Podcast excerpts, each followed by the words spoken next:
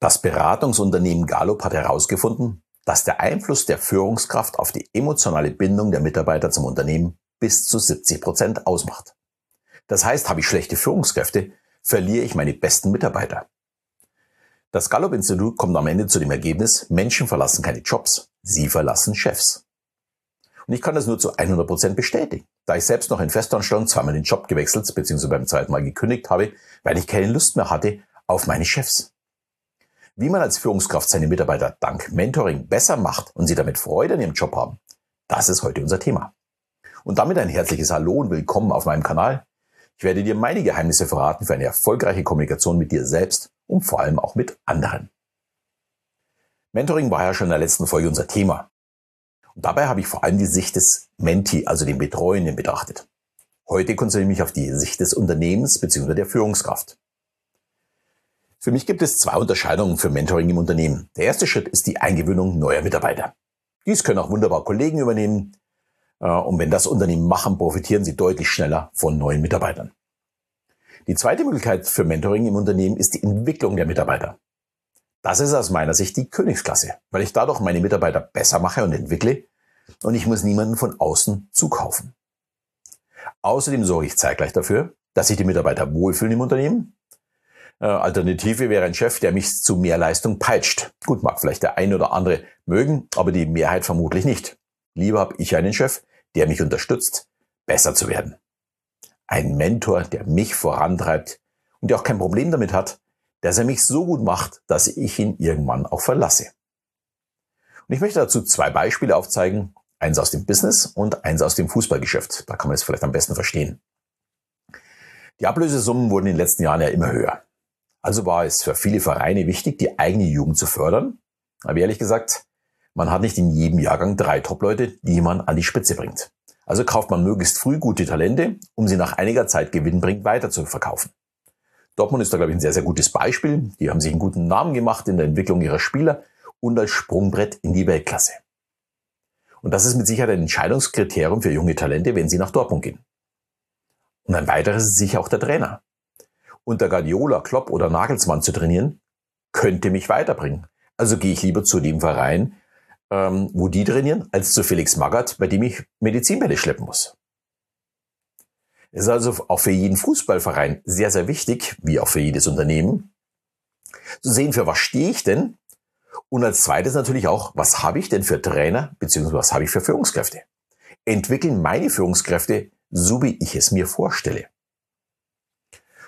Ja, und dazu auch mein zweites Beispiel, diesmal aus der Praxis.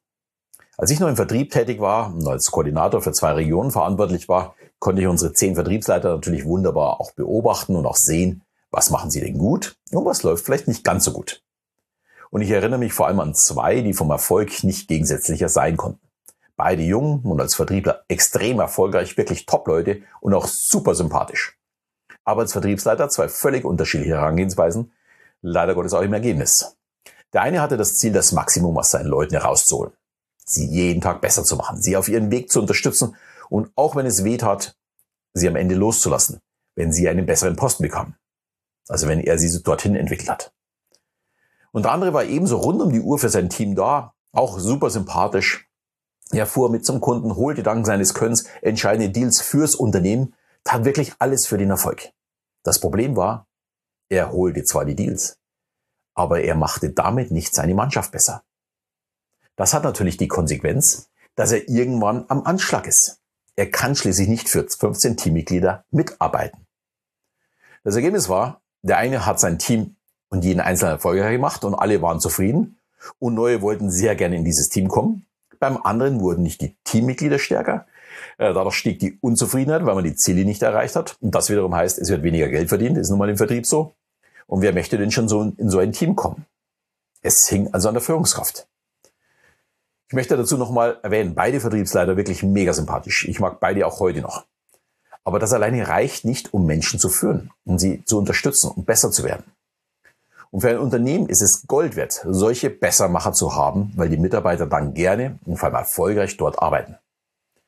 Der eine müsste übrigens bei mir wirklich nur anrufen zu mir und sagen, du Alex, ich habe da eine Geschäftsidee. Ich würde wahrscheinlich schon Ja sagen, bevor ich die Idee kenne, weil die Zusammenarbeit mit ihm einfach viel Spaß macht und er der Typ ist, mit dem du immer Erfolg haben wirst. Völlig egal zu welchem Thema. Und wenn du jetzt sagst, genau solche Leute benötige ich in meinem Unternehmen oder ich möchte als Führungskraft auch so werden, dann schauen wir uns jetzt mal an, was diese Top-Leute denn eigentlich ausmacht. Für mich das Wichtigste, ein Mentor darf keine Angst haben, sein Mentee zu groß werden zu lassen. Wenn jemand zu gut wird, muss man loslassen können und nicht versuchen, ihn klein zu halten. Ich glaube, diese Hürde ist schon viel zu groß für die allermeisten Führungskräfte, um wirklich eine Top-Führungskraft zu werden. Aber es ist nicht zu spät, hier umzudenken. Wenn du Mitarbeiter hast, mach sie so groß, wie es nur geht. Und dann feiere mit ihnen, wenn sie dich verlassen. Das wird am Anfang schmerzen, aber langfristig wird es dir helfen. Die kommen immer wieder zu dir zurück.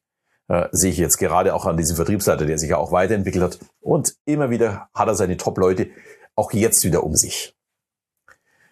Ja, und ich kann dir auch sagen, wie ich das im privaten Bereich sehe. Ich werde immer wieder gefragt, ob unsere Töchter in meine Fußstapfen drehen. Zu Be Beginn bin ich immer da so ein bisschen erschrocken. Wie kann ich als Papa nur ein so reduziertes Ziel wie meine Fußstapfen vorgeben? Natürlich möchte ich, dass die Fußstapfen unserer Töchter noch viel, viel, viel größer werden als meine. Und vor allem möchte ich, dass sie ihren Weg suchen und finden. Der soll nicht äh, auf meinem Weg sein, sondern der kann nach links, nach rechts, äh, nach oben, nach unten, nach vorne, nach hinten, wo auch immer hinführen. Ich möchte ihnen sehr gerne helfen, den Weg zu gehen. Aber es muss absolut ihr Weg sein, nicht meiner. Und das gilt übrigens auch für das Business. Ich darf als Mentor nicht versuchen, meinen Mentee zu einem Klon von mir zu machen dieses äh, unheimlich schwer, ja, wie ich wirklich selbst feststellen musste. Ich hatte auch früher versucht, meine Vertriebsassistenten zu zeigen, wie einfach ich Erfolg habe im Vertrieb. Aber leider kann mein Vorgehen nicht jeder so umsetzen, wie ich es konnte. Und dann kann es natürlich nichts werden. Ich muss als Mentor nicht lehren, sondern ein Umfeld schaffen, in dem man sich entwickeln kann. Der Menti soll selbst ja, Entscheidungen treffen, sich eigene Ziele setzen, kreativ sein und wenn nötig die Unterstützung seines Mentors äh, nutzen. Das schafft Selbstvertrauen und Sicherheit, um den Weg dann tatsächlich zu gehen. Der Mentor sollte daher auch wirklich immer erreichbar sein und ehrlich mit seinem Menti umgehen. Er darf auch selbst zu seinen Lücken stehen. Niemand ist allwissend und ja, Ehrlichkeit schafft einfach Vertrauen. Weiter ist auch von ganz großem Nutzen, wenn ein Mentor nicht nur über seine großen Erfolge in der Vergangenheit spricht. Daraus kann man ja nicht so viel lernen, sondern vielmehr über die Niederlagen und welche Rückschlüsse man daraus gezogen hat. Was habe ich, was habe ich äh, gelernt aus dieser Niederlage? Das bringt uns tatsächlich weiter. Ja, und die Fehler und falschen Entscheidungen sind übrigens sehr häufig auch das Thema in unseren Gruppencoachings. Äh, bei meinem Programm zur emotional intelligenten Kommunikation. Bei Fehlern kann man einfach viel häufiger sagen, woran es gelegen hat. Bei Erfolgen ist es häufig nicht ganz so klar, warum man in diesem Moment Erfolg hatte. Äh, oftmals hat man einfach nur das Quäntchen Glück auch mal auf seiner Seite. Aber bei einer Niederlage weiß man mh, hm, sehr häufig, wo hat man den Fehler gemacht. Wer mich zu diesem Thema noch näher kennenlernen möchte, ist herzlich eingeladen, meinen dreiteiligen kostenlosen Kurs zu den Geheimnissen eines Mentalisten anzuschauen. Den Link stelle ich wie immer in die Shownotes. Und wer als Unternehmer und Führungskraft wachsen möchte, benötigt genau die Skills des Lesens von Menschen und wie man sie führt und besser macht. Du bist auf jeden Fall herzlich eingeladen, dir das Ganze mal anzuschauen und wir können sehr gerne im Anschluss einen Zoom-Call machen, um mal über deine Wünsche und Ziele zu sprechen. Aber jetzt ist wichtig, du bist dran. Ähm, und frag dich mal, bist du denn schon als Mentor aktiv? Und wie kannst du dein Mentoring verbessern, dass du deine Person um dich herum besser machst? Falls du Fragen hast, einfach auf mich zukommen oder unten vielleicht auch mal in die Kommentare reinschreiben, äh, wie du schon als Mentor aktiv bist. Ich wünsche dir viel Spaß dabei und sage danke, dass du zu mir gefunden hast.